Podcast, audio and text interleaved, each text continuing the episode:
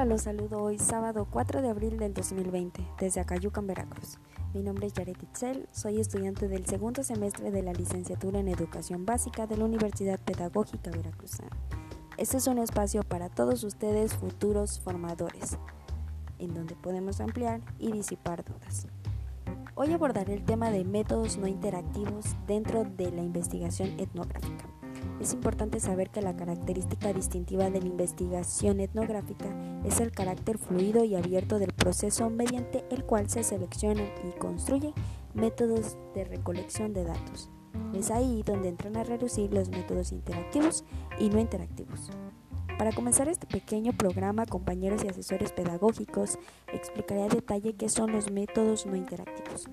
Basándonos en diversas fuentes, sabemos que estas estrategias tienen como fin permitir al investigador reunir su material desarrollando una interacción nula con los participantes, es decir, existe menos interacción con ellos.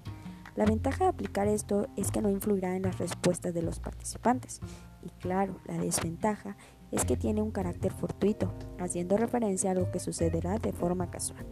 Además, los datos que recojan no siempre son relevantes y muchas veces la información será cuestionable. ¿Qué opinan ustedes? Claro ejemplo es la observación no participante.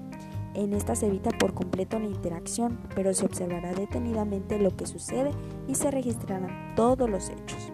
Las herramientas para llevar a cabo dicha observación desglosa las crónicas de flujo de comportamiento y dan la opción de generar datos datos mediante aspectos como el uso de materiales y los distintos estilos docentes. Por otra parte, la kinesia o lenguaje corporal, que estudia el significado expresivo, y la proxemia, que es el empleo y percepción que el ser humano hace de su, de su espacio físico, nos ayudarán a hacer evidente el desarrollo de la competencia social en los alumnos. Por último, la observación no participante incluye diversos protocolos de análisis de interacción, Van desde sociogramas o radiografía grupal hasta sistemas estandarizados de clasificación de los comportamientos. Estos nos ayudarán a obtener gráficamente las relaciones entre los sujetos que conforman un grupo. Aun con todo, pocas veces se ajustan a lo que realmente nos interesa y lo más importante es que exige un observador separado, neutral y no intrusivo. Así que hasta aquí hemos visto que nos ofrecen algunas ventajas como etnógrafos. Por ejemplo, agrupar distintos datos con este método. Además nos será mucho más fácil trabajar y nos ayudará en un futuro para determinar coeficientes de fiabilidad o hipótesis en otras experiencias. En la próxima transmisión les ofreceré una descripción sobre la recogida de datos demográficos y de archivos, de vestigios físicos y la recogida de artefactos en la investigación etnográfica con el método no interactivo. Me despido de ustedes enviándoles un saludo y esperando reintegrarnos a nuestras actividades diarias y académicas. Mientras tanto, quédense en casa y cuídense mucho.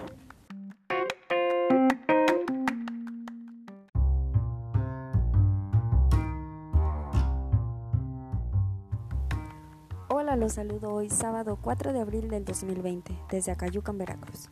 Mi nombre es Yaret Itzel, soy estudiante del segundo semestre de la licenciatura en Educación Básica de la Universidad Pedagógica Veracruzana. Este es un espacio para todos ustedes futuros formadores, en donde podemos ampliar y disipar dudas. Hoy abordaré el tema de métodos no interactivos dentro de la investigación etnográfica. Es importante saber que la característica distintiva de la investigación etnográfica es el carácter fluido y abierto del proceso mediante el cual se seleccionan y construyen métodos de recolección de datos. Es ahí donde entran a reducir los métodos interactivos y no interactivos. Para comenzar este pequeño programa, compañeros y asesores pedagógicos, explicaré a detalle qué son los métodos no interactivos. Basándonos en diversas fuentes, sabemos que estas estrategias tienen como fin permitir al investigador reunir su material desarrollando una interacción nula con los participantes, es decir, existe menos interacción con ellos. La ventaja de aplicar esto es que no influirá en las respuestas de los participantes y claro, la desventaja es que tiene un carácter fortuito, haciendo referencia a lo que sucederá de forma casual. Además, los datos que recojan no siempre son relevantes y muchas veces la información será cuestionable. ¿Qué opinan ustedes? Claro ejemplo es la observación no participante. En esta se evita por completo la interacción, pero se observará detenidamente lo que sucede y se registrarán todos los hechos. Las herramientas para llevar a cabo dicha observación desglosa las crónicas de flujo de comportamiento y dan la opción de generar datos, datos mediante aspectos como el uso de materiales y los distintos estilos docentes. Por otra parte, la kinesia o lenguaje corporal, que estudia el significado expresivo, y la proxemia, que es el empleo y percepción que el ser humano hace de su, de su espacio físico, nos ayudarán a hacer evidente el desarrollo de la competencia social en los alumnos. Por último, la observación no participante incluye diversos protocolos de análisis de interacción, Van desde sociogramas o radiografía grupal hasta sistemas estandarizados de clasificación de los comportamientos. Estos nos ayudarán a obtener gráficamente las relaciones entre los sujetos que conforman un grupo.